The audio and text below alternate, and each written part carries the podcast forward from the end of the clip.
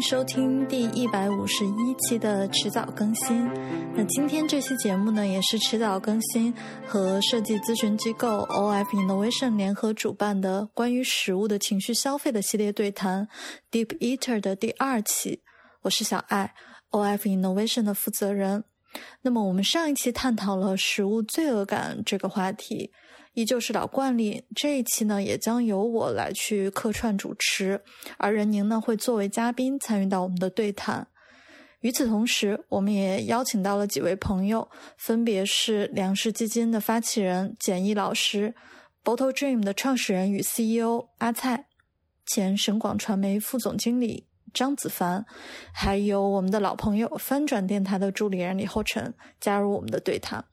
那今天这期节目呢，我们会围绕着同情心生意这个话题展开，一起来探讨一下关于食物的公平贸易与道德消费的思考。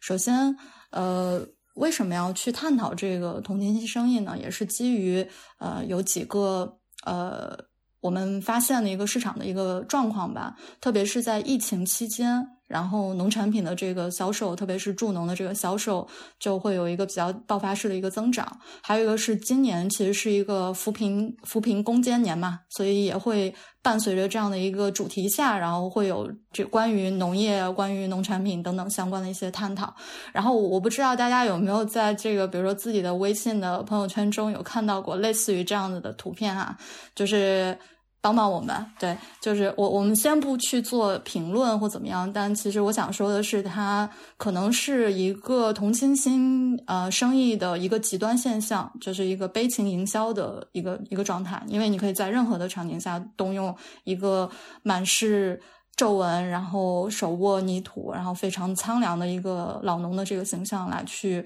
鼓动大家去进行购买。然后呢，我们也看到这个是来自人人民日报人民日报的一个总结，这是四月份的一个总结，就是今年的这个助力农产品农产品快速销售，截止到四月十七日，这个。各大电商平台累计销售农产品是七十九点六万吨，然后撮合线上交易达一千八百二十万次。然后这个图上面显示的也是在这个，比如说各个农村，然后进行分拣和工作的一些相关的人员。那我们。看到说，就是现在在这个从一月底二月初就投入做这种抗疫助农的形式，包括很多电商平台，淘宝、京东、拼拼多多，然后还有一些这种生鲜电商的也都进来，然后以呃抗疫助农的这种形式来去做。那它覆盖的不仅仅是普通的一些农产区，还包括一些贫困县。那在这样的一个结果下，其实看到说，比如说拼多多的数据，它就显示说，它这个。这个订单量其实同比增幅是非常显著的。那我们其实也可以看到，说就是除了这种，比如说基于公平贸易、基于同情心这样的一些。呃，销售之外，可能也会有一些其他的这种呃形式。我们刚才说到的，可能是比如说助农的这种形式，当然还有一些其他的，比如说呃关于环保的，然后关于呃这种比如说雨林保护的，然后也关于有机认证的。其实看到说，基于一个。嗯，我们所谓的这个同情心的这个主题，它的内涵外延其实是很多的。然后我们今天可能会比较的关注在公平贸易，但不仅仅只是公平贸易，更多的是说基于一个道义经济或者是一个呃这样的一个主题下，然后其他领域的在做的一些商业运作的一些经验，是否也可以被运用在比如说公平贸易啊相关的这种品牌的孵化上。那所以第一个问题就是说，也想就是请教一下，就是大家在实际一线在做的这些事情，我们所观察到的这种呃道德品牌吧，或者叫道义的消费品牌，现实的情况是什么样子？刚刚只是举一些例子吧，然后嗯，也想听听，比如说阿菜是不是也可以分享一下你观察到好评运作的情况，以及就是现在接触到的这个市场的情况是什么样子的？OK，好的，我我简单分享一下我的观察吧，因为我们确实每天日常工作就是跟大大小小的这些，呃，我们叫小而美的，我我们我们一般叫可持续品牌或者是呃负责任品牌吧，就是就是这样的叫法。呃，我我我先说我看到的，然后一会儿再说好评的情况啊。我们现在看到的大部分呢，呃，在周围的，无论是呃呃国外还是我们周围的，基本上都是以小而美的为为主。呃，大型的也有，但是比如说像 Patagonia 这些比较历史悠久的就不说，我指的是可能这这几年冒出来，然后由年轻人主导，带有非常强的啊可持续理念或者是各种各样子的呃道德理念啊的这些品牌，然后以美妆，然后呃时尚啊食品。啊，为主的这几个品类见的比较多。那现在我们观察到的情况呢，就是他们一般都不会很大，但是他们有一帮非常小众的，呃，很精准的受众在支持他们，啊，然后产生很极强的粘性跟复购率，啊，特别是在食品，呃，食物，特别是呃，像我们知道的有呃燕麦类的，呃，植物基的食物。然后当然也有像农产品，然后像好评这样子，从一开始我们打的很强烈的一个呃环保属性的性质，一开始我们的好评就是因为我们所有的材料来自于回收塑料瓶啊，或者是呃不一定塑料瓶，但一大部分是塑料瓶，但一部分可能是其他的塑料的原材料，但是都是被变成啊，rpt。的那个材料变成新的面面料，然后再去做成衣服、包包、配饰等等这样的东西，有很强的环保属性。那一开始的话，其实呃市场的反应呢，就是还是非常的把它当做是一个工艺类的一个品牌去看待啊，所以在很长的一段时间，其实我们我们在 C 端的影响，其实嗯。在一开始那半年并没有很打开，而是反而是更多是跟 B 端的合作，比如说我们跟可口可乐、跟壹基金啦，然后有大一一非常多企业的订单啦，就这种属于定制型的，它还不是一个 To C 的品牌。大家看好你这个故事，但本质上你在 C 端消费市场里面，你跟其他的同类的呃 Fashion 的箱包的品牌，你还是不不构成竞争力，因为你只是讲了一个故事，你在设计，你的质量。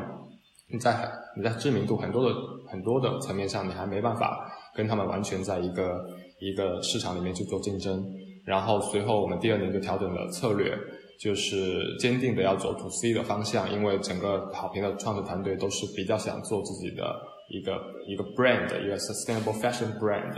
然后所以就重新 rebrand 了整个品牌，然后呃很注重 design。然后连续推推推出了几款还蛮还还蛮畅销的，就应该说畅销这个词应该双引号，应该说在这个呃能够为可持续呃理念呃消费的这个群体里面还算是比较受欢迎的呃那么几款单品，所以慢慢慢慢最近也也也有比较多的媒体报道，然后也在呃国内的这个新消费这个这个新消费品牌圈子里面慢慢有一定的影响力，所以就是。现在目目前情况就是，呃，我们不能只讲那个故事，呃，那个故事我们我们会只是把它当做是一个呃那个真实的告诉大家这个品牌它的初心，但是它放在一个很公平、很更大的一个市场里面，我们要跟大家拼的，首先还是产品的质量、设计、功能这些一切产品需要具有的这样。这样一些基本的就基本功吧，所以总结来说，我现在看到的这些呃，无论是道义品牌、负责任品牌、可持续消费品牌等等都好，呃，基本上都是处于一个还是比较小众的一个一个情况，但是他们有一帮啊很精准或者是非常支持他们的受众啊在啊在互动着这样子，嗯。明白，好，那不知道就是比如说简易老师在就是之前的经验中有没有看到一些相应的一些品牌在做的一些事情？嗯，那我们比较熟悉的呢，肯定就是说在这个素食领域，其实说说到这个道德消费品牌的话，那我想可能很少有其他的议题哈，会有素食这么，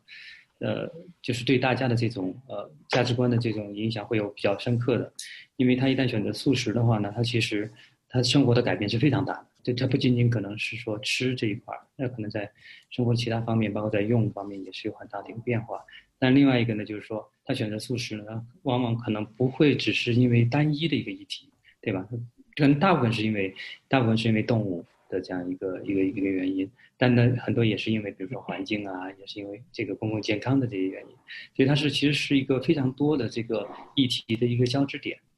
呃，那我们比较熟悉的这些素食品牌，我发现有个比较有意思的特点，所以今天听到各位的分享也也挺有意思，就是说去了解呢，大家在在其他领域的这样一些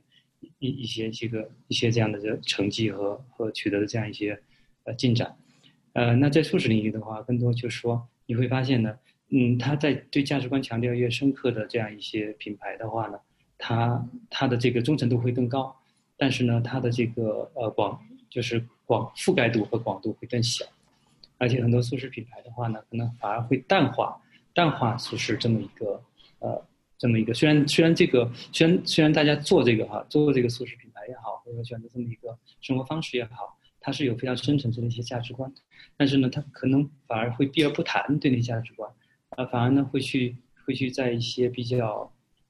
大家比较容易接受的一些层面，比如说像这个呃 lifestyle 啊这些这些层面上。去去做一些这个呃跟公众的一些一些接触，所以所以这个挺有意思。然后另外一个就是说，呃，我们比如说我们在一些这个非常大的一些领域，我们还没有看到就是太多的这方面的一些实践。比如说在这个呃渔业的渔业的领域，渔业的这个领域呢，其实呃对不管是在素食圈还是在素食以外的圈子呢，都相对比较忽视的一个领域。呃，但是其实最近一些这些年的一些研究也也显示，其实渔业呢是在这个呃奴就是奴工的这样一个啊 slave 就是这种现代的 slavery 这种奴奴隶制的这样一种用工的这样一领域呢是是非常严重的、非常泛滥的一个领域啊。但这个领域呢相对来说呢呃得到关注也比较少，所以我们在目前来说也没有看到太多的这方面的一些这个呃这方面的一些一些实践。嗯，对，所以所以前面前对前面咱们聊到这些，呃，今年的这个助农的一些问题的话，其实当时我们也在关注这方面的这个助农的一些情况，呃，但这肯定跟我们我们之前的那个题目说公平贸易可能不太一样，因为公平贸易我们是比较强调比较强调说一种合作伙伴的关系，那这个而且而且而且嗯强调这种透明度嘛，那今年这个今年的这个助农的这些这些情况，后来我们也。也可以看到，就是说有很多非常非常混乱的一些这样一些事件，而且这种这种关系呢，它是一次一次性的这种关系，它不是一个长久的一个一个合作伙伴关系。嗯，明白。然后，因为刚刚大家也有就是涉及到一个，就是我们基于一个伦理消费的态度，但事实上在伦理消费的行为真正产生的时候，它会受到非常多的一些影响，也就是怎么样把它的这个和现实的这个因素结合在一起，包括它的这个质量啊、它的价格、习惯偏好、文化流行啊等等。那这个其实是造成在消费侧上可能会有一个问题，就是叫好不叫座，就是。嗯，言行不一，他会认为这是一个他想要的品牌，但他不会通过消费的方式去呃购买或支持。那另外一个挑战就是，我也看到说，比如说以 Fair Trade 为例。那么，对于效率的这个问题，也是一个比较大的一个争议。就比如说，从国际上对于 Fair Trade 标签组织的这个批评上能看到，这个是麻省理工学院这个经济与统计评论中看到的，说通过每周公平贸易咖啡合作社的数据之后得出来结论是，生产者的利益几乎为零。那么，公平贸易它原本是作为支持，比如说小农经济或合作社经济这样的一个定位上面来去呃发起的。呃，一种认证的体系，但它事实上在整个产业链中，呃，这个标签事实上对于。终端的这个最终端的这个销售有利，对于可能上游的这个并没有有一个实际的改善。然后另外一个就是可能它也会涉及到，比如说也有这种弱势的下游生产者，然后通过道德优势成为强势方。那在这次比如说疫情期间，也可能会出现有人借势，然后去通过助农这种方式，然后去销售一些残次品，或者是就质量并不高的。它其实，在一定程度上也打破了这个市场的平衡。那就变成刚才简历老师说的，就是一次性的这样一个问题，它不是一个可持续的。那所以我们想要去呃了解的第一个问题就是说，当然大家说这么多啊，那就是道德经济的这个情况，它是否达到了我们期望的一个预期，或者说什么原因导致于它没有办法达到相应的预期？然后这个呃，就是后尘，因为持续在研究这个与社会学啊，然后经济学相关，那你是不是可以分享一下，就是你对于道德经济的一些观察？我我其实对于这个问题，不光有呃间接的关注和去思考吧，其实也算是直接参与。实际上之前跟 Border Dream 还合作过，然后当时是我还在做想界的时候。所以我觉得它某种程度上也是一种道义经济，所以我觉得这个事儿的根本可以从两个角度来看。然后第一个，你当然从为什么要做公平贸易或者为什么要做同情心消费，它要解决什么问题来看。那我觉得第二个问题其实也可以从我们对消费者的认识来看待。那么我们都会认为消费者有不同的假设啊，比如说最基础来讲，我们对消费者有一个理性人的假设。那么在理性人的假设之上呢，我们认为消费者。究其根本，还是一个算计的对象，对吧？他会去计算自己的得失，计算消费的这个性价比等等的。那如果我们对消费者持有这样一个假设呢，在我们进行公平贸易啊或者等等的设计情况之下，我们就希望这个成本能够在公平贸易环节之中被消化殆尽，然后到消费者环节呢，我们能够尽量去减低他们的新增的成本。比如说，我就知道在咖啡的公平贸易之上。我们经常会去说，呃，公平贸易实际上并不会给给消费者带来很大的压力。然后，公平贸易的咖啡豆每一磅的新增成本应该只有零点一八美金，等等等等的。但你你也会发现，调回来呢，在刚才那个报告之中呢，公平贸易组织本身的利润就很低，它的竞争力就很缺失。所以说，我们就会发现，就如果我们还认为消费者本身一定要是一个。对利益进行算计的一个理性人，那种所谓的资本主义理性人，那么这个东西可能就运行不下去。而恰恰公平贸易本身，实际上也就是我们在设想一种资本主义自由贸易的情况之下，在这个自由贸易的情况之中，这个利润或者这个社会财富有没有可能公平分配？而正是因为看到在很多原材料上游环节不公平分配，我们才想到以一个。呃，半市场手段来解决这个问题，所以我觉得在这个问题的解决之中，从另外一个方面，它肯定是有一个需要把消费者当成另外一个角色去看待的。好，你看啊，我们刚才说消费者是一个算计的对象，他去计算，所以我们最好不要给他新增成本。第二个呢，我们认为消费者是一个情感的对象，消费者在消费产品的时候呢，他是受情感驱动的。所以说，公平贸易啊等等的东西呢，可能更多的把它当做一个 marketing 的手段，在这个 marketing 之中，我们去设想他有负罪感，他有同情心，他的关注，他觉得这个东西与他身份相关，等等等等，用这个情感去推动。但我们却发现，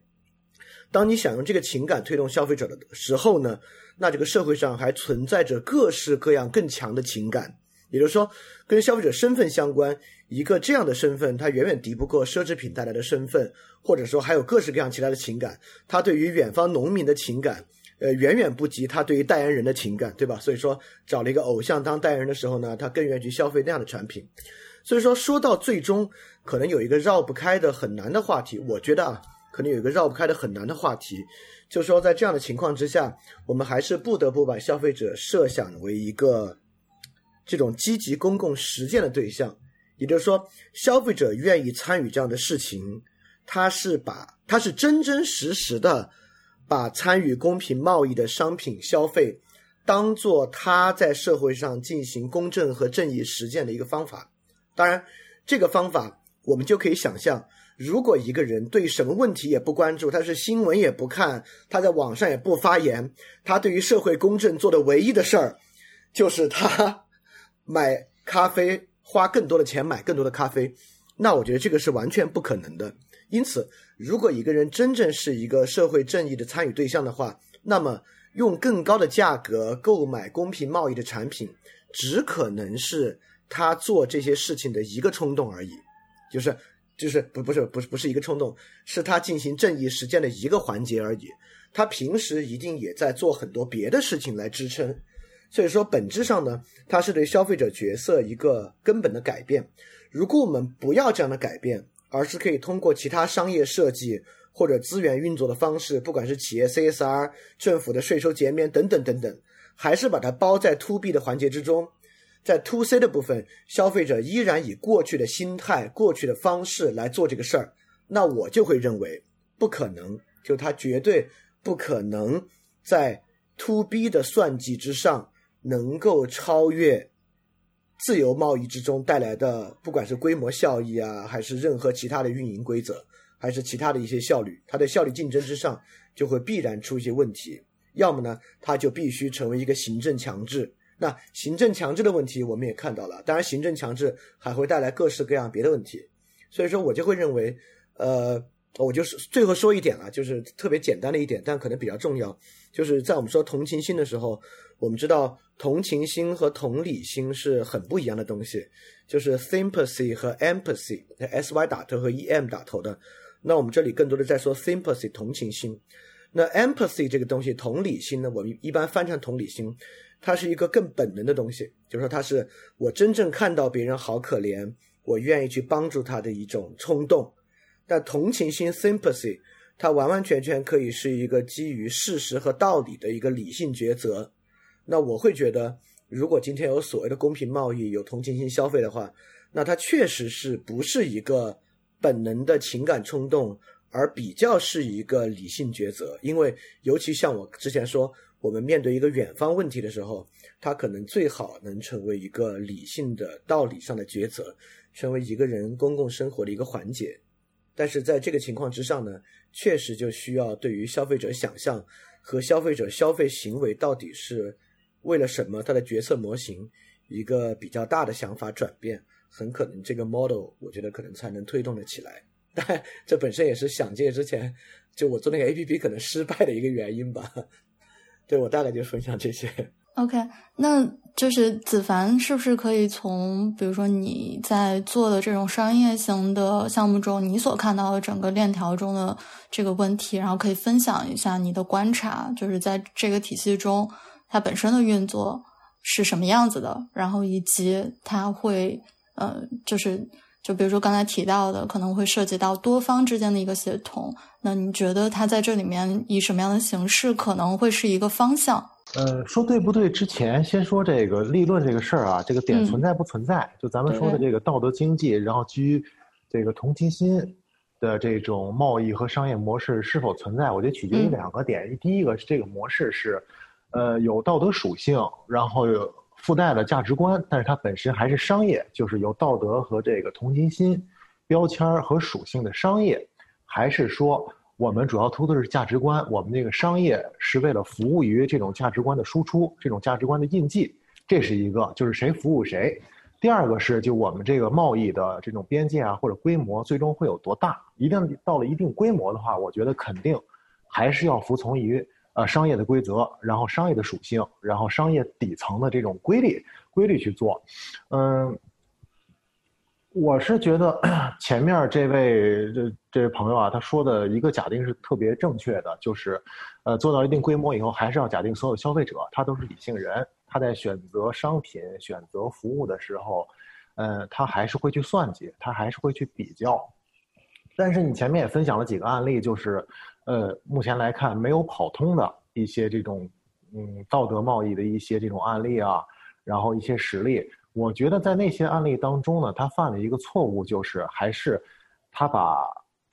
同情心、同理心，包括价值观放在第一位了，而忽略了很多商业当中的这种规律。我认为什么样的这种同情心生意，包括这种道德经济是可以成立的，就是首先它是一个非常好的商业，从商业盈利。呃，创造产品满足需求的角度，它每一个环节都是经得起推敲的。它 整体的这种效率、整体的成本、整体满足需求、满足消费者的能力，它是不输于这种同品类当中其他赛道的这种商业产品和服务的。这是这是前提。然后在此基础之上，我的品牌、我的服务，它有我本身的这种价值观特色，有我本身的理念的标签。而这个东西，我认为更多的是在我这种商业层面，我这个。整个产商业模式已经跑通的基础之上，我的价值观，呃，是可以作为一个我的我的营销、我的品牌推广、我对外宣传、我影响消费者的一个标签，再往上去赋能的。对对，我觉得这是核心的。就比方说你前面讲到的，今年因为疫情，很多地方的农产品，它去，就你要说用一个满脸皱褶的老头啊，或者说一些这种农户亲身示范的这种形式，去做去做。去做推广，然后，但是我认为就是从这个案例来说呢，首先他们的产品绝大多数都是很好的，不然的话，他通过这种形式推广出去，然后把货卖出去以后，舆论上如果产品不好，大概率是会翻车的。他其实在这块儿的话，他只是用这种同理心的这种视角，用这种农户的亲身示范，他只是做了一个怎么讲媒介渠道，包括产能的一个对接。但是首先，嗯，能看到这种重点推出的一些产品，它本身产品品质、它产品特色都是非常好的，就是它的商业模式和产品服务是没有问题的，只是拿我的价值观、拿我的这种标签往上去做嫁接。这是我认为去做这种生意核心的一点，就是千万不能，呃，为了一些情感层面的东西、价值观层面的东西，而忽略了我整个商业模式的完整性。我产品和服务，包括里边一些能够跑通商业环节的关键的空间，就是利供应链，包括利润空间等等等等。这个首先硬件层面是要完善的。对，这是我我对这个事儿的一个看法。嗯，子凡，你能不能分享一下，就是你之前在做的整套的一些，比如说，嗯，营销相关的案例，然后它的整个的这一套体系下，就是因为可能也是需要有一些这种就是领域知识的，所以你不可以分享一下，就现实的这个运作情况是什么样子？比如说各个不同的环节，然后他们的这个分配的情况是什么样子？然后包括在这个过程中会存在什么样的问题？呃，就我做过的一些这种。呃，农业的项目其实多数还都是地方政府去主导的。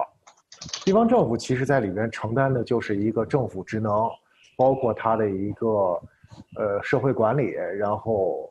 经济发展层面的一个社会责任。但是其实就像我刚才说的，它越是有政府和商会，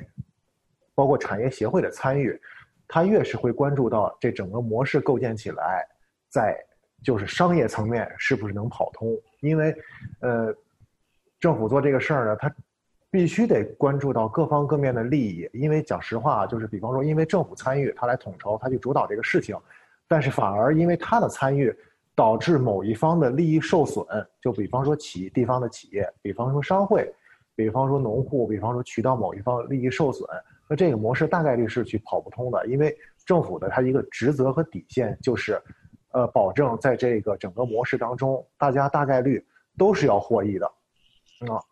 这是它的一个职能。比方说，我们做过的项目是政府来主导去推广一个区域的农业品牌，就比方说，现在很多了，就是五常的大米，比方说某些地方的白茶，包括像广东有很多地方，它会有这种，比如说偏轻工业的地方特色产业，都是政府把它多做当做当年的一个长线的规划。会利用它的一些政府资源来立项、来主导这个事情，并且也会拉着产业层面和地方在这个产业这个品类当中的头牌的企业来参与，再去整合农户。最终核心的一个目的是什么呢？核心的一个目的是把我这个地方区域产业的品牌做起来，从而能够实现这个商业上的成功和溢价。比方说，我把地方的这种大米或者是茶叶。包括说某一些地方的葡萄和木耳的区域品牌做起来，首先品牌做起来了以后，企业会获益，大家可以在这个公共公用品牌之下去贴牌儿，然后再去做自己的营销，去借势做自己的营销。其次，产业协会也会受益，包括品牌做起来了以后，然后呃整体的这种价格和利润率会增高，农户和这种经营者也也会受益，同时包括我整个地方。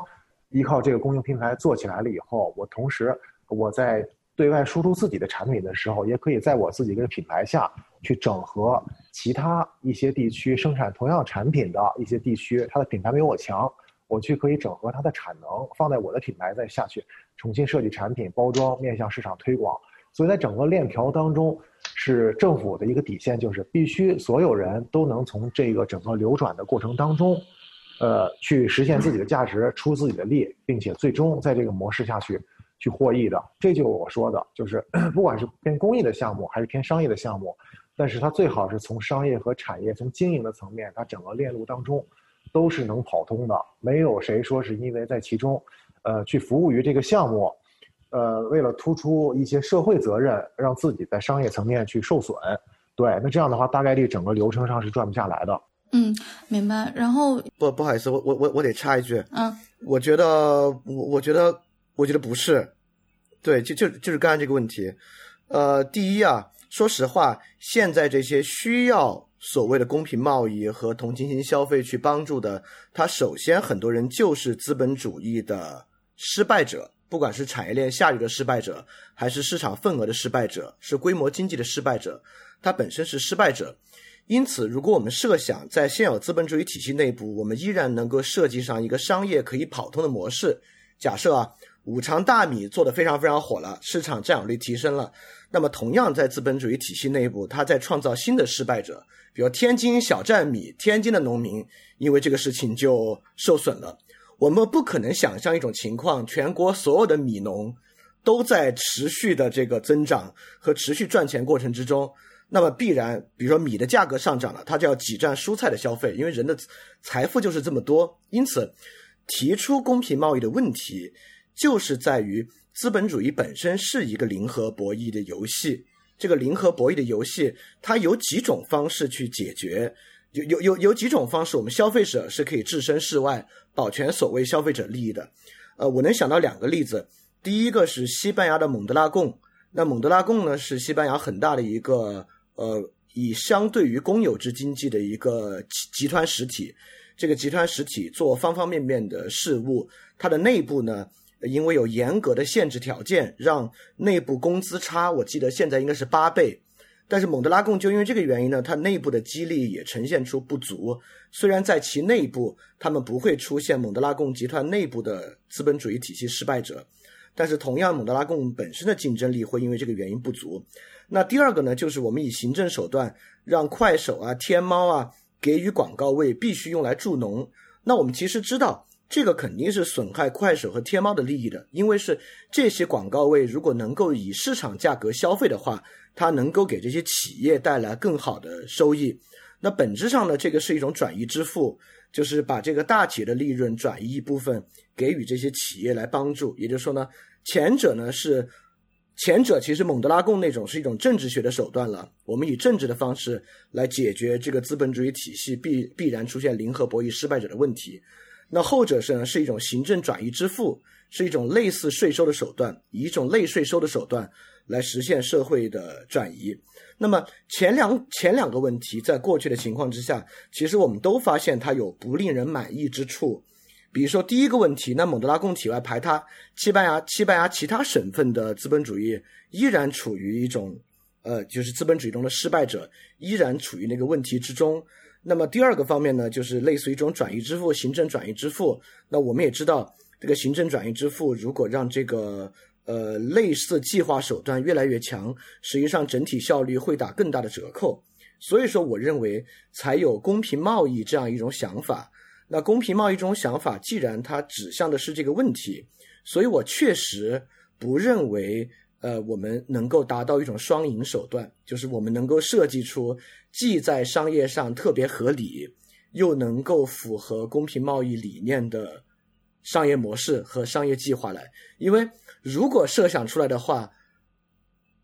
其实其实如果真正运转起来啊，我们会发现。跟其他的其实区别也不是特别特别大，就可能比如武昌大米这个品牌真的运营的特别好，那可能中间慢慢慢慢，因如果它在市场上要持续竞争，又形成了中间很大的经销商，那么这个经销商跟农民实实际的米农之间又如何进行利益分配呢？是又要走向蒙德拉贡的方法，还是什么别的方法吗？所以公平贸易的设计，实际上我认为最后可能绕不开的一个问题，就是消费者能不能承担更高的价格。那消费者承担更高的价格就是一个别的问题了。所以说，我我现在特别想插一句的就是，我确实有点不认为我们能够在这两个问题之上得一个双份儿，就是我们既设计出一个在商业上极其有竞争力的模式，它同时还解决了问题。我觉得这两个其实是比较难两全的。当然，如果有特别好的例子，就是说明这种两全的状况，当然也也也也是能够呃解答这个疑惑的。好，那这个因为刚刚可能大家对于这个命题其实是比较有争议的。我我相信子凡说的意思也是说，在一个这个比如说品牌或者是一个这个体系下运作的情况下，然后怎么样让他们的这个分配的情况更加的公平。但是后尘可能是从一个整体体系运作这个角度来去看，说可能它背后其实也会有很多的一些。这个内在的矛盾是没有办法通过这种方式进行处理的啊。我的理解是不是这样啊？嗯，那那这个就话说回来，就是因为这里要探讨一个点，就刚才可能大家也都有多少涉及到，就是呃，一个是长期的道德消费，刚才可能也打个问题啊，就是说这个东西到底存不存在？那还有一个就是说，这种长期型的道德消费和我们刚才说到的这种短期的同情心的营销，甚至到悲情营销，这个中间的差异到底是什么？然后我们为什么比较容易的陷入到，尤其在国内现在这个形势下，为什么比较容易陷入到这种悲情营营销的泥潭里头？呃，然后那它又会导致什么样更加严重的一些，比如说系统的问题？就是有可能是我们，比如说基于一个好意，但是但这种好意有可能会导致更加严重的系统问题，所以也想跟大家讨论一下。对我我会觉得为什么会导致悲情营销呢？还是刚才那个问题，就消费者本身是一个理性主体还是一个情感主体？呃，比较长期的公平消费其实关注的是贸易公平，这个公平呢更多是资本主义分配体制的长期分配的问题。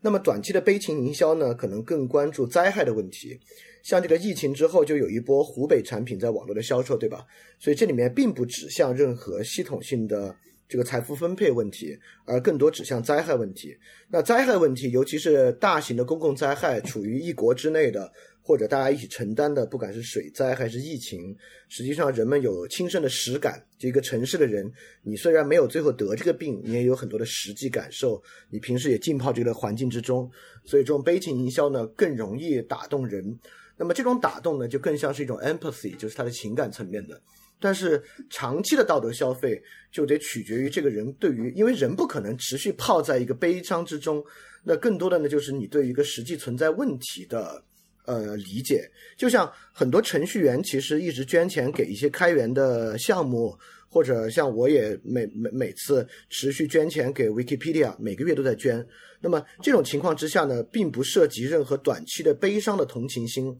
但是实际上，你说它有没有一种 sympathy 运行的机制？实际上也有，这取决于你对于一个长期问题的意识。那比如说，程序员其实都既受益于开源项目，又理解到开源项目实际上，呃，很多时候。呃，是能够对于商业互联、商业软件行业的一个抵抗。但你说，比如说从效率之上，很多开源项目的效率确实要比商业项目低。比如说 debug 的时候，时间就会变得很长，等等等等的。但是大家依然不愿意为了版权来付很高的，呃，付很高的这个资价格，也会认为版权可能是互联网或者是技术创新中的一个阻碍。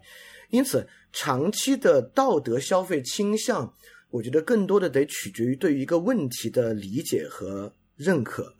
但是这个问题的理解和认可呢，确实就对消费者提出了特别高的要求。也就是说，我我们知道，比如说资本主义分配问题，其实对于对于绝大多多数的城市人，他不管怎么抱怨老板、抱怨九九六，他都不认为这是一个系统性的大问题。但对于很多左翼来讲呢，对他们来讲呢，对这个问题就会认为是一个系统性的大问题。那我认为，比如说，对于类似左翼人群，可能我不知道，我我这个就这个东西，我确实没有数据作为支撑。那么，类似的基于分配的公平贸易，对他们的吸引力可能就会更大。因此呢，我觉得这个还是一个整体认识的问题。但这个整体认识之上，我也意识到了，你生活在城市之中，你每天拿工资来进行消费，你每天做着工作，拿着工资再进行消费，你在这个立场之上。来从根本上反思和反对一种分配机制，反思资本主义分配本身，我认为几乎是不可能的。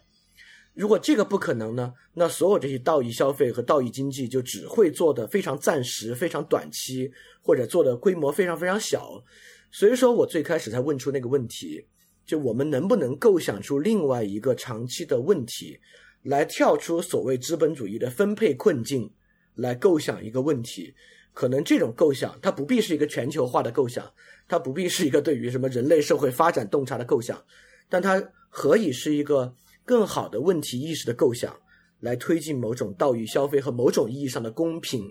那在这个公平的基础之上来完成。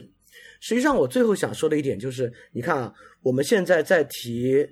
一种内循环的经济模式，那内循环的经济模式呢，人们在提国货，那么这个国货的构想呢，就是。呃，我我我我我首先我并不认可这套叙事啊，但确实存在一套叙事，就是西方国家对于中国崛起的遏制，导致西方国家呢，它本质上要压抑中国企业，因此这个情况之下，里面当然具有一种同情心，而这个同情心呢，就带来了一个消费。你看，它化解了资本主义分配体系不公，而把它变成了大国政治博弈的一个叙事。这套叙事赫然比一切我们要去帮助一个非洲的咖啡农，帮助一个南美的果农，要更击中人们的内心，更形成人们对这个事儿的理解。因此呢，在接下来很长的一段时间，很可能这样的一个道德消费，这样的一个公平贸易，会处于虽然他们不是不使用这个词汇，但实际上它的内在逻辑等等呢，却长期符合这个公平贸易的这个实质，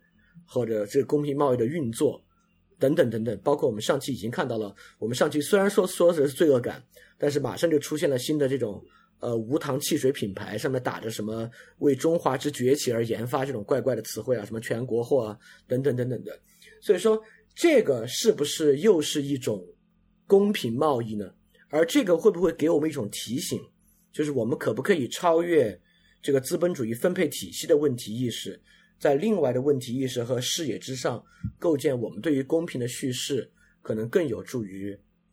这种的推进吧。不要不而而不把它变成一个呃，必然是一个特别小范围、特别窄化的东西。对我这是我我的看法。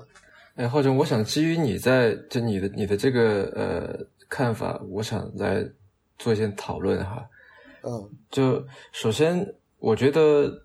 任何的。就我们现在今天在讨论的，我前提是我们在讨论的是一个商业问题，对吧？对。呃，那么首先，所有的商业商业价值，我觉得都是基于社会价值的。呃，社会价值从哪里来？就你解决了一个社会问题。这个社会问题不不一定是跟公益相关的。就比方说，如果我随便说，我现在想吃一个苹果，那么就是基于马斯洛的这个金字塔，对吧？上面所有的这些人类的需求。被解决、被满足的时候，其实都是一个社会问题被解决了。嗯嗯，这样去说。那么，呃，我觉得同情心消费也好，这个道德经济也好，其实是在之前的那个社会问题上面去加了一个附加题，就是说我现在想吃一个苹果，但是我在吃这个苹果的同时，能不能还能帮到别人？能不能去满足一个我去做慈善，我认为自己是一个好人啊，随手做公益这样的一个需求？那其实我觉得，呃，很多的这些道德消费或者说道德经济里面的这些玩家，其实在满足的是这样的一个需求。这也是刚才就我们在说，一个包包它首先得是一个好的包，它得好看，它得好用，啊，它的价定价得合理。然后与此同时呢，你买它的时候还在做好事，还这个 帮忙解决了一些环境问题啊，在这个情况下面，那么他就大家才会去买嘛。那么，呃，刚才说商业价值都基于社会价值，那我觉得，呃，有一个现象就是，如果你的手段足够高明，那么你可能，比方说你创造了十分的社会价值，那你可以这变现到七八分、六七分的商业价值。如果不高明，可能两三分、一两分，但是你永远不可能去创造出十一分的商业价值，对吧？如果社会价值是十分的话，我觉得这个里面就是你刚才说的这个零和游戏的它的这个基础了。啊，因为绝大多数的这个道德消费或者悲情营销，其实它并没有在创造整体的价值，它没有让整体的价值变多，它只是在做一个搬运。它只是说，可能一一块钱，像你刚才说的，本来要花在别的地方的，现在你可以花在，比方说把它传通过这个产业链一路传递到这个末端的果农那里去。啊，那呃，然后你刚才说的这个有没有出路？我是在想，我觉得可能唯一的出路就是技术。因为技术它可以通过提高效率，然后来增大整体的这个价值，而不是简单的搬运它。我随便举两个例子啊，第一个例子是，就是我虚拟出来的哈，呃，有一个农民，他现在非常的这个呃条件，这经济条件很差，生活条件很差，孩子要读书，所以呢，我们应该买他的苹果，并且应该这个可能以市场价高一点的这个呃价格来买他的苹果，这样他可以多赚一点钱。这是第一种，这是我觉得他并没有在创造整体价值，他只做了一个搬运。但是第二种是说，呃，同样他的这个苹果可能要比市价要高个百分之十，但是这个百分之十的目的是什么？是说去帮他建立起一个呃现代化的果园的这个管理体系啊，然后有了这个之后，那么它之后的这个生产效率都可以有大幅的这个提高。那在这里，我觉得技术扮演的一个角色就是它增加了这个整体的这个价值，然后提高了效率，而不是去简单的这个搬运它。换句话说，在这里它其实不是一个零和游戏，啊，这是我的看法。呃，咱这个命题是长期的道德消费倾向和短期同情心的营销的一个对比的差异。呃，就我先说一下，我其实还是蛮坚持，我认为首先在商业上是要跑通的。咱就比方说以这个命题为例，长目前来说啊，就比方说刚才讲了几个例子，长期的消费道德倾向倾向和短期的同情心，在现状下的话，我会更偏向短期同情心的营销。因为为什么呢？咱们前面探讨的这个问题，其实这个分歧和差异点出在哪儿了？就出在一个，我们是想要一个更理想的一个模式，更理想的一个模式，还是说相对更务实的，在现有的条件和环境下，能够帮到更多的人？呃，我理解的，包括咱们先前沟通的，在现在这种情况下，能够构建一个特别理想的世界大同的一个模式的话，那需要全民，至少是大多数人，能够认识到资本主义的系统性缺陷。能够认识到它缺失了一个看不见的手，能够并且这大多数人都富有同情心，愿意为这个消费，并且愿意为这种消费让渡一部分自己的这种收入和经济上的利益。但是我个人觉得，呃，这是不现实的。起码目前来看，从目前来看，长期的这种具有长期的道德消费倾向的品牌或者说模式，咱们刚提到的，比方说前面这位哥们儿他做的这个箱包的产品也提到了。从这两万多个背后的供应量和原材料等等，能帮到多少的人？其实讲实话，在现有的这个规模下还是比较有限的。但是反观，就刚才提到的短期同情心营销，就比方说疫情，然后各个电商平台都大力的推广武汉，包括疫区的这种因为物流啊，因为疫情导致滞销压仓的农产品，然后快速大量的出货，实质上是帮到了这些地区大多数的农户能够实现当年的收入。从这个结果上来看呢，其实短期的同情心营销，它其实反而有帮到了更多的人。虽然来说，对于这些电商平台来说，它未必是完全基于一个价值观、基于一个道德心做的这件事情，但是它确确实实也投入了资源，把虽然是他把这个当做它的一，你可以叫营销噱头也好，当做一个阶段性品牌推广的一个商业的主题也好，但是确实它实实在在的有帮到了更多的人。所以，就我个人来说，真的，我感觉就目前现有的条件，包括社会整体人的认知上来说，我们要实现这种道德心、价值观的生意，从客观上能够帮助更多需要帮助的人的话，其实我是觉得，嗯，现阶段可能模式和理念未必是最最重要的，关键是我们从商业上、从产业的角度，能够构建上一个什么样的一个闭环、一个路径。能够真正让更多的人、更多的机构，不管是抱着什么样的动机，能够参与进来，达成的结果就是帮到更多的人，他就好了。嗯，对，呃，我我补充一下，就是今天我们讨论的这个立足点是基于说。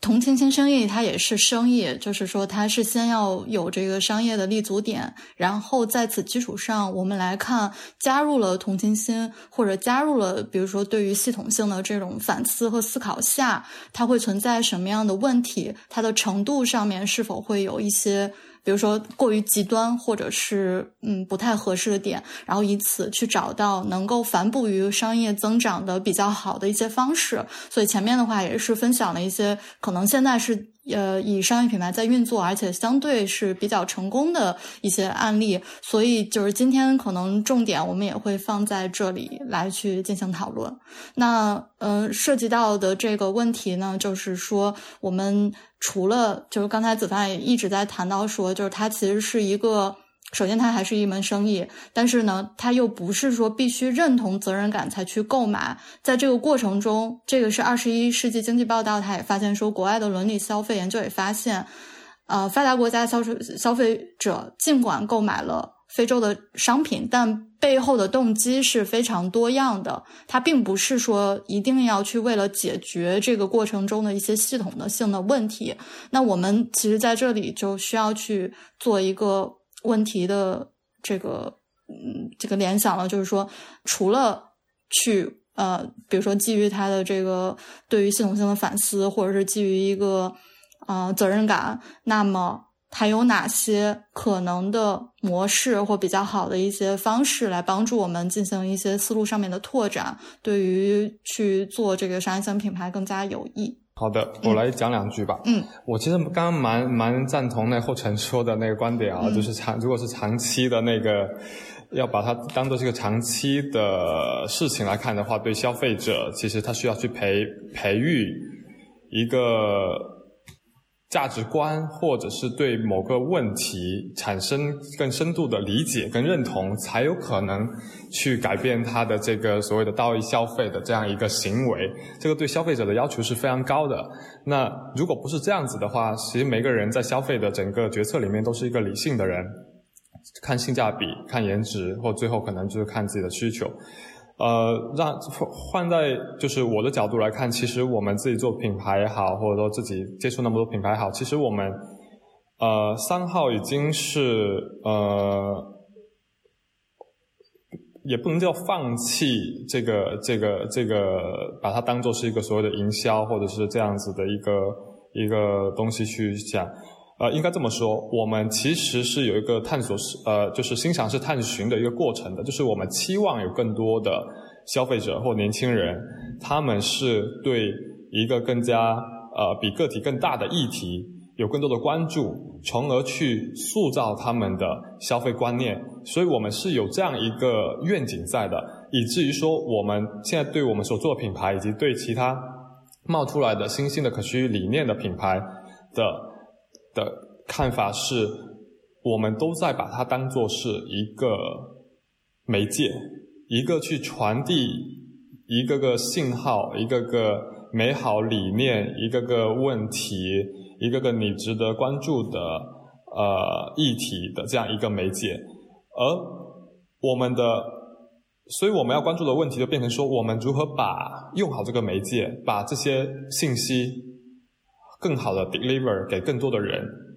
所以我我我们就会去先思考说，OK，我们的东西已经足够好了，或者说我们公司东西背后的那个那个所谓的道义的部分已经足够了，情怀所有的 benefit 足够了，我现在要的是我如何把它送到更多人的手里面，所以所以我我需要去思考的不不是去强调这个，而是首先我要让他们拿到，让他们用到，然后让他们再去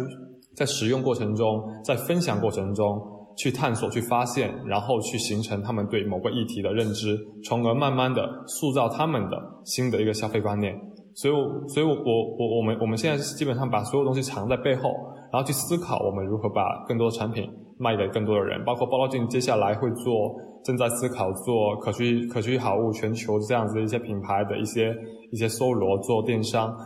都是希望把一件件物品当做是一个个媒介去传递它背后。呃，让大家需要希望让大家关注到的这样一些议题，所以我我会觉得机会点在哪里？机会点就在于说新的一批消费者，我我指的是更年轻的九五或零零，呃，大家在一个非常丰富的物质社会里面，其实都在找更加跟自己价值理念更契合的品牌，呃，以及物品。所以我觉得，如果在一个如此动荡，如此多呃价值观、信仰，然后兴趣爱好、各种文化呃混杂的一个时代，如果我们能够更清晰的去传递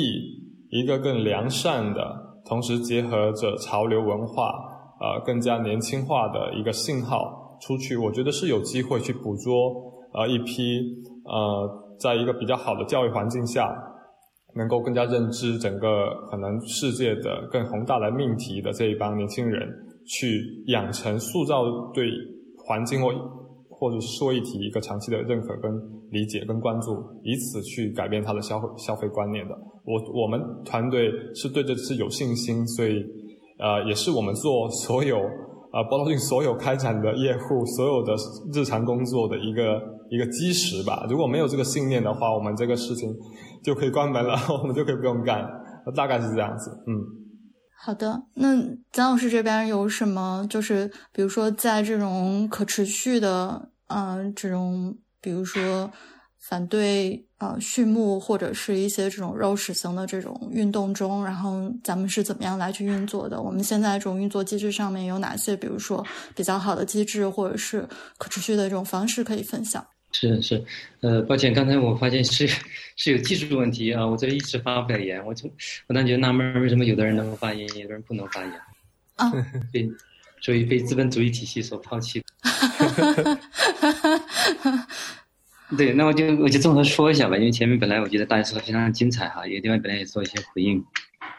首先呢，就是说对这个，我感觉就是这个研究呢，对于这个的，他得出一个结论哈。其实我觉得我们我看过很多不同的关于公平贸易的一些一些研究，他们其实得出了很多不同的结论。其实研究呢，它有不同的研究方法，有不同的这种呃，不同的这种参考的标准。所以呢，我觉得。目前我们看到的，不光是这个公平贸易啊也好，还是对生态农业也好，或者说包括对于这个素食也好，也也都是有很多不同的这种批评，啊，包比如说对生态农业的批评，生态农业的批评也是说它是没有办法没有办法养活这个人我们现在这么多的人口，但其实呢，有很多别的研究证明呢，它它这个这个正好是相反，所以这个呃这个呢，我觉得。我们可以可以可以可以另外再讨论。另外一个，我觉得大家谈论的非常有意思的一些点，呃，刚刚才说这个，呃，一位朋友提到说这个地方政府的这样一些呃营销的行为，呃，所以我觉得我们可能还真的是要对于道德经济也好，道义经济也好，还是公平贸易也好，还是要有一些有一些基本的一些定义，否则的话，我们可能真的在说不同的东西。呃，那比如说刚才说的这个地方政府的这些营销的行为的话，呃，因为。至少在这个大家比较通呃比较公认的一些对于公平贸易的一些这个呃呃一一些定义的话，大家都都觉得就是说你至少这个呃你你这个你的这个受益者在里面呢，他是一个他是一个平等的一个合作伙伴。呃，那那在这样刚才咱们说的这些这个行为里面呢，我们是没有看到没有看到这个真正的这些受益者的这些人是在里面是消失的。你只是看到了一个一个一个急于去做这个地方经济推广的一个一个政治的一个动机啊，你看到这样一些非常强烈的这样一些地方的这样一些呃呃呃代表人物的这样一些一些一些东西，但是你没有看到真实的人。但另外你也没有看到，就是说这些产品它实际上对于环境的影响。在哪？那这个环境影响，那其实我们说的环境问题，其实就是也是一个公平问题嘛。也就是说，我们我们这代我们代际之间的一个公平问题。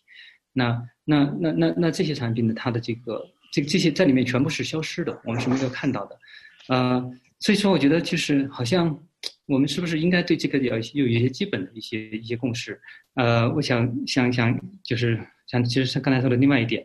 呃。其实我们今天谈的大部分都是还是说消费者该怎么做，但其实说至少从实实物这个角度来看哈，其实我们真的不应该把所有的责任呢全部推给消费者。呃，其实我什么东西出现在我们餐桌上呢？它不仅仅是一个消费者选择的结果，它其实什么东西出现在我们餐桌上，出现在菜市场，出现在餐馆里，它其实是这个食物体系的一个呈现的一个结果。很多时候我们只是在接受这么一个结果。啊，然后呢？但是我们很多时候把这个，我们把所有的责任呢，都推给的是消费者，呃，认为消费者的选择呢是决定了这一切。但其实其实是今天是非常复杂的一个，一个一个一个一个情况。呃，那那地方政府也是一样，就是说在在在做这些地方这个呃食品营销的这些政府的时候，这些这些政府政策的制定者。那他们有没有想过？他们他们当然，我希望他们，我相信他们初心初心是好的，初衷是好的。但他们的初心和初衷，他们是不是可以通过更好的实物政策，而不是仅仅是去靠所谓的大银行？我们说今天用微信营销也好，或者用别的词汇也好，去去让消费者来买单，仅仅是这么一个简单的一个一个一个交易行为，来来实现这个呃哪个出现惠民的结果？我觉得这个其实是一个里面。呃，如果地方政府是这么来做的话呢，虽然他的初心可能是好的，但很大程度上他其实在逃避一个真正的一个责任。他作为一个这个公共领域的这样一个政策制定者的一个真正的一个责任。那那我可以给大家举一个更具体的例子，因为我呢也也挺巧的，就是一月一月一月初去尼泊尔旅游，啊，我们住在一个小农的家里，就是他们这个农场就他们一家人，也是一家三口，我们一家三口。那挺有意思的一点就是说。他们呢，其实也出现了对跟中国很类似的情况，就是他们封城之后呢，呃，就是封国之后呢，他们出现非常类似的情况，因为他们很很很依赖于这个印度，呃，你你像印度的这个疫情是非常严重的，所以所以在在那个时候，他们也呃发生了类似于像武汉呢或者国内这样一个情况，也就是说很多养殖户呢，他们的这个鸡就是就就就没有办法，他们宁愿把鸡给就就就饿死啊或杀死啊，然后就是就是因为他们没有办法就是这个这个饲料没有办法呃呃过来，所以呢。呃，在这样情况，但是我们我们待的那个农庄的那个农户呢，他不是一个，他没有加入一个工厂化养殖的这么一个一个体系，所以他其实还是个小农，他其实也也养了十多头十多只鸡，然后养了两头牛，还有别的动物，所以他他他几乎是没有受到这个疫情的一个影响，所以我说这个原因是怎么呢？就是说，呃，在这种工厂化的养殖里面呢。就是我们，我我我本人，我本人的背景是做纪录片嘛，所以十多年前也是因为拍一部纪录片，就关注这个这个这个呃畜牧业的问题。那我在我我每六年呢会去重新回到这个地方再去拍摄这些。完我发现我第一次拍摄的这些小龙已经完几乎完全消失了，就他们在这个养殖体系养殖体系里面呢，他们是没有立足之地的，因为政府的巨大的补贴，就是说你你的这个养殖规模越大，政府的补贴越大，然后政府的巨大的补贴再加上他们这规模化的这样一个优势。使得小农小小型养殖户它是没有任何的优势可言，在这样这样一个体系里面，那这个时候呢，我们的对于这样一个这样一些产品的帮助呢，反而让我们忽视了一个系统性的问题，就是为什么为什么这样一种工工厂化的养殖体系，它它的韧性是如此的贫乏？就是说，一旦出现了任何的这种呃自然灾害也好，或者说任任何这种，它是它是没有办法应对的。它它像一个就是非常残缺的庞然大物，它没法应对这样一个呃我们我们所面临的这样一些风险，所以所以这样的话，他们这样一种这样一种呃我们这样一种养殖方式的状况的话呢，同时又给给我们造成另外的这样一些一些风险，所以所以怎么说呢？就是说，我觉得就是呃结合就是我们做的这些关呃这个领域的工作来说的话，我觉得就是在几个方面可能是真的是同时要要要进行吧。就一方面就是说。呃，从从从这个慈善向公益的专业，就是说，就是这种我们说的这道德经济也好，或者说，呃呃，公平贸易也好，可能是消费者基于一种更更深的一种价值观的一种认同，去支持呃，去支持相关的这样一种实践，一种一种呃，这个农业实践也好，或者生产实践也好。另外一种呢，我觉得就是真的呃，如果我们把所有的责任推给消费者的话，那那那些本来应该承担责任的人。本来应该承认责任的机构，他们在这里面就消失了。嗯，我觉得简易老师说的非常好啊。嗯，就是的确，我刚才也在想这个问题，就是基于后尘刚才在说的这个，这是不是个零和游戏？那么，因为我们都知道，在任何一个机制里面，权责力都要对等嘛。那么，消费者如果说他就是打引号的做了好事的话，那么他其实他承担这个责任是究竟是谁的责任？是他自己？我吃了一口肉，然后我需要承担。这个责任呢，还是说他是在替产业链上面的某一个或者某几个角色在承担这个责任，对吧？然后我刚才想的是，为什么道就是这个道德经济啊，刚才说说助农啊或者什么的，其实很多都是跟食物是相关。像我们今天其实也在谈论食物嘛，因为呃，虽然说道德经济也有像这个阿塞他们在做的这个包包啊，就是用这个回收塑料来做。呃，跟食物没有关系，但是很多都是跟食物有关，因为食物本身是来自于环境的，就食物背后，它直接直接就是环境和人，对，它是来自环境，是人去种或者人去养的。那呃，食品工业其实跟很多别的工业不一样，它不是一个金字塔型的结构，就不是说塔尖上面的呃这些极少数的几家这个供应商或者说几家大公司来为大多数人来供应这个呃产品。它是有点像是一个呃漏斗型的结构，就是上面也是很多人，很多农民同时在这个种地或者在养殖，或者在捕捞啊，然后这个中间环节其实玩家相对是比较少的，然后它对接的是广大的这个消费者，所以呃食物它天然是跟环境跟人是相关的，那么我觉得跟食物有关的道德经济其实或多或少的都在谈论说怎么样去可以改善或者是帮助别人去改善他和。这个人和环境的这个关系，那我们现在可能更多的是这个呃，道德经济更多的是体现在说，呃，直播助农啊，那就是这个增加这个渠道，对吧？这个或者说呃，利用一些社交媒体转发，帮他去扩大这个声量，大家知道这个事情，那就是跟我觉得跟品牌会相关。呃，但我们在做消费品投资的时候，其实除了渠道和品牌之外，另外一个非常重要的一个点就是供应链。呃，这个其实就像刚才简易老师说的，呃，我觉得道德经济在现在这个消费社会的机会点，一方面是说它可以解决一个附加体，就我刚才说的这个呃，在产品本身的功能被满足之外，还有一个呃心理需求、心理问题被满足的一个一个一个价值。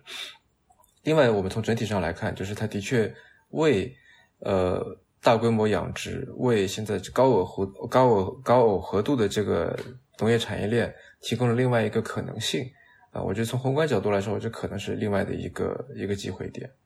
对，就比方说，我们可以用一些农业科学的角度，呃，一些一些技术去解决，无论是小型养殖它的这个供应链的问题，对吧？种子啊、饲料啊、肥料啊等等，或者说在这个大型的工业化养殖当中，呃，会出现的一些问题，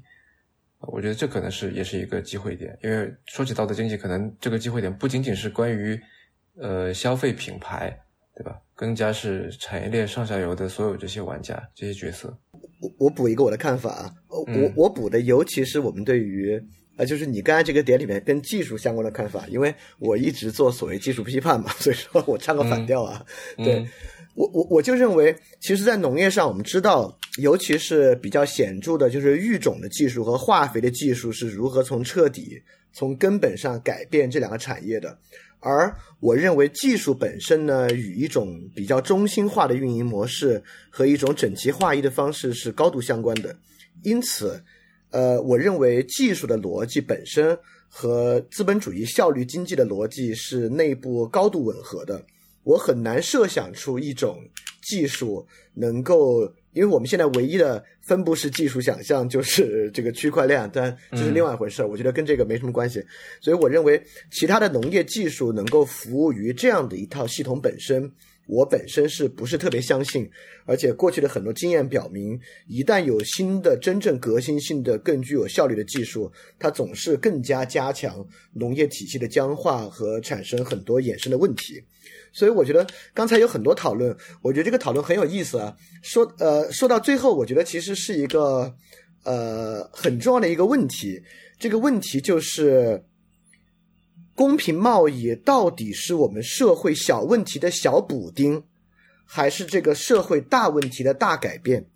因为如果公平贸易是这个社会上一个小问题的小补丁的话，实际上你都用不着搞这些，你就让这个社会啊。就是你就让政府给他们福利政策都行，你就把低保户的钱发的多多的，把这些资本主义的淘汰者 让他们就是居有其房，食有其实。如果只是小补丁的话，这是问题其实很好说，这小补丁怎么打都行。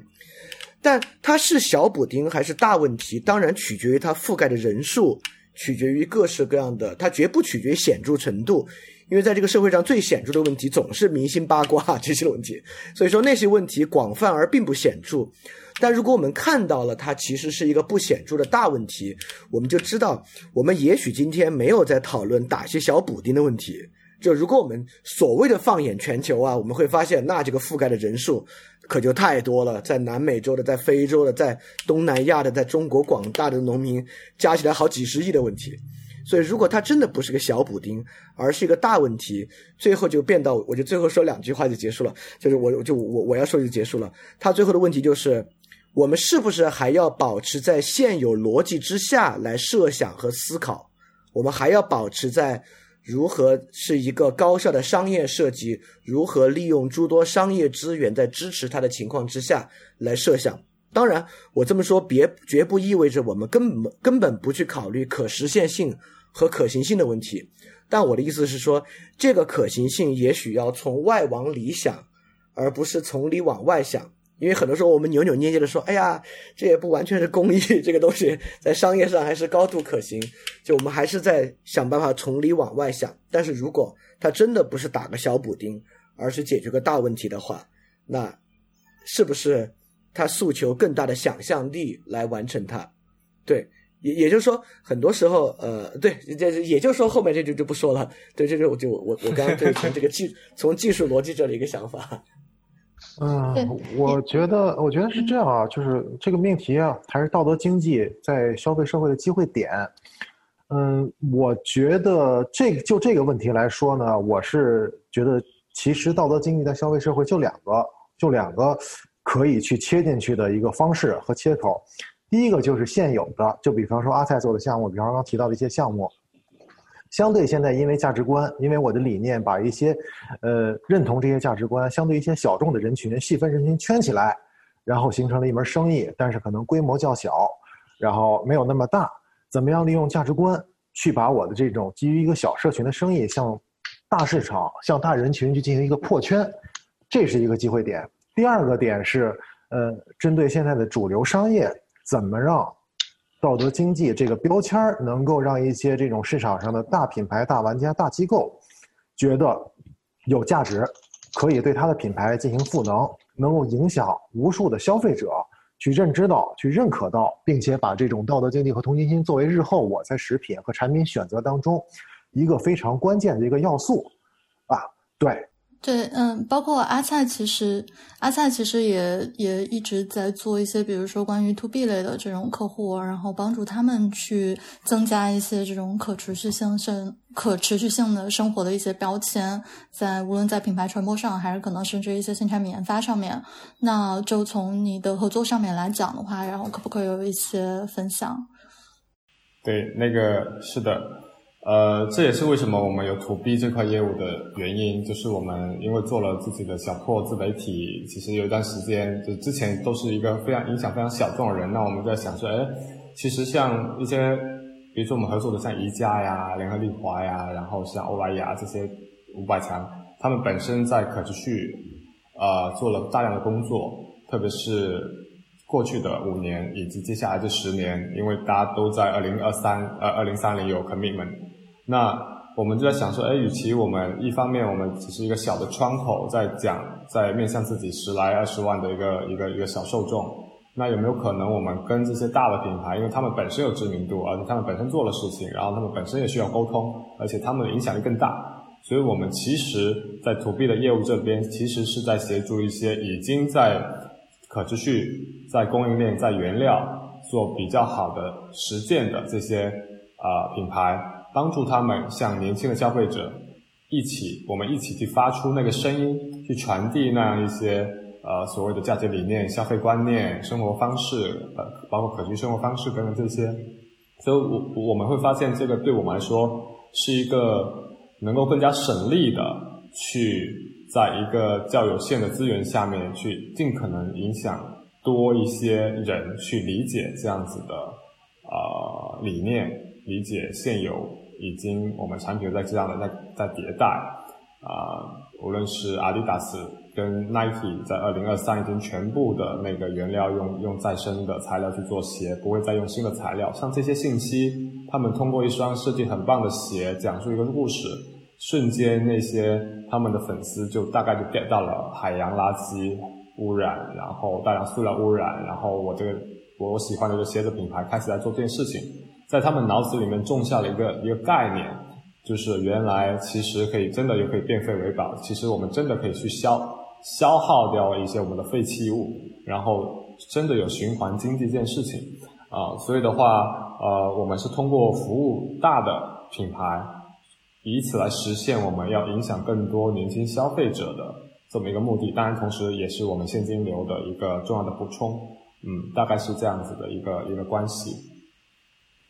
明白。然后，因为这个问题也涉及到刚刚大家谈到说，就是除了在现有的这个框架体系内，怎么去找到一个路径，然后还有一个就是，甚至去想象一种新的呃方式，比如说这里涉及到的，嗯，关于呃，就是政府的职能，然后以及商业的运作，然后整个供应的体系到消费者这样的一个呃。整体的一个系统下，然后有没有一种新的想象的空间？我知道，包括嗯，蒋毅老师其实一直在做的是面向这些不同的群体做一些，无论是教育还是做一些活动等等，都在尝试影响他们。就是也是不是也可以分享一下，就是实际在和这些不同的机构啊，然后组织呃受众在沟通过程中所遇到的一些挑战和问题。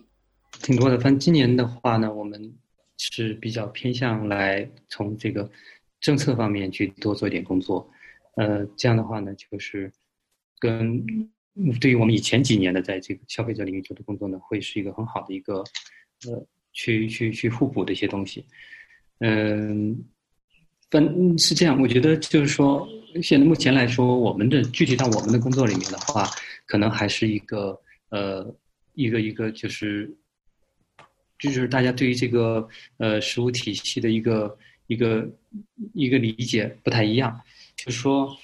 嗯。具体说，我们边最近在做的一些这个菜市场的一些项目来说，因为涉及到要跟政府做很多的沟通，呃，那那我从我们的角度来说的话呢，我们是更我们希望就是说菜市场它是一个连接点，那那那我们我们做的这些工作的话呢，就是呃会会碰到就是在具体政府在这个它的这个这个城市的食物食物治理里面，它会出现一个非常碎片化的一些问题，嗯。那这些碎片化的问题的话，其实，在去年我们举办粮食峰会的时候，也也也出现过，就是说我们去跟那我就不说哪个城市了，反正也很大的一个城市的区政府在谈这个事情，呃，那那政府方面也是非常的积极，非常热情，呃，非常希望能够促成这个事儿，呃，但我们坐下来之后呢，大家在谈了大概五分钟，谈了五分钟之后，他们突然意识到，哎，我们好像没有一个能够跟你们做的事情对口的机构。就是说，你们好像做的事情事情跟农业也有关系，那应该是归我们农业口啊。那你们做的事情好像是跟这个餐馆、跟厨师有关系，那是属于我们商业商业机构。所以说，就说谈这个谈下来的话，我们发现就是说，它是呃非常碎片化的这样一个呃事实层面在非常碎片化的一个操作。但其实呢，这个食物从从从它生产到到最后我们到我们的这个被我们消费的话，它其实是一个是一个完整的一个。一个一个链条，所以但在政府这这个治理这个里面呢，它是一个它是一个很碎片化的这样一个东西，所以在这个里面我们就会存在非常大的一些沟通的困难，因为因为呃因为这个我们的手段也好，还有这个我们希望达到的目标的话，它中间还是有很大的一个一个差异。嗯，好的。然后关于这个问题，不知道大家还有没有一些其他的发想？就是关于在这个系统中运作的，比如说，呃，是否有看到一些其他地区或者是运作相对比较良好的一些机制，然后可以做一些分享的？对，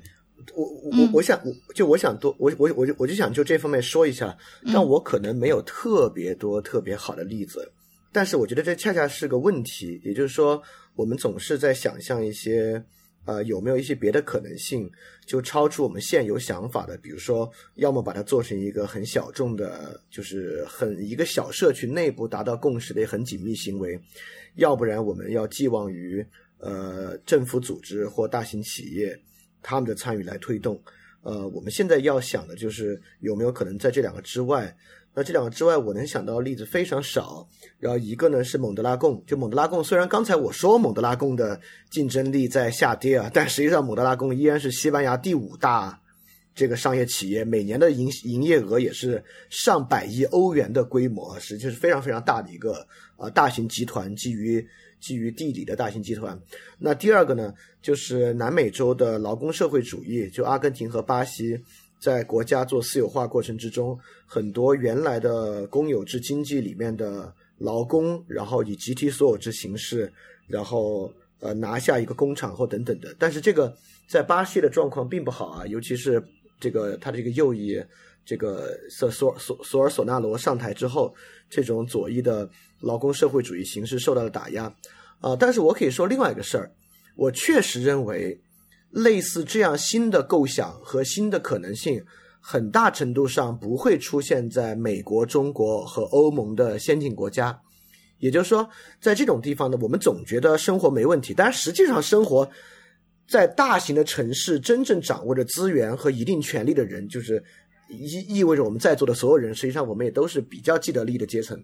就在我们看来是是没什么大问题，而且这个经济发展也很快，消费也很充分，就是即便有疫情吧，也不觉得问题很大。因此，在这种国家，当然这种国家也是新闻上事件最多、最被我们关注的地区，要找到这样的新视野和新机会，确实是很困难的。像我们刚才讲的蒙德拉贡呢，也是二战之后西班牙从王朝走向非王国的时候出现的。那么，像南美洲的劳工社会主义呢，也是在呃金融危机之后，就金砖四国出问题之后，慢慢出现的新趋势。所以，我认为就类似这样的例子，很可能会在我们的视野之外，因此我们才比较难以想到它。它很可能出现在一些比较边缘的地带。当然，巴西和阿根廷和西班牙都没有边缘到哪儿去，但也许尼泊尔、也许东南亚有更多的机会。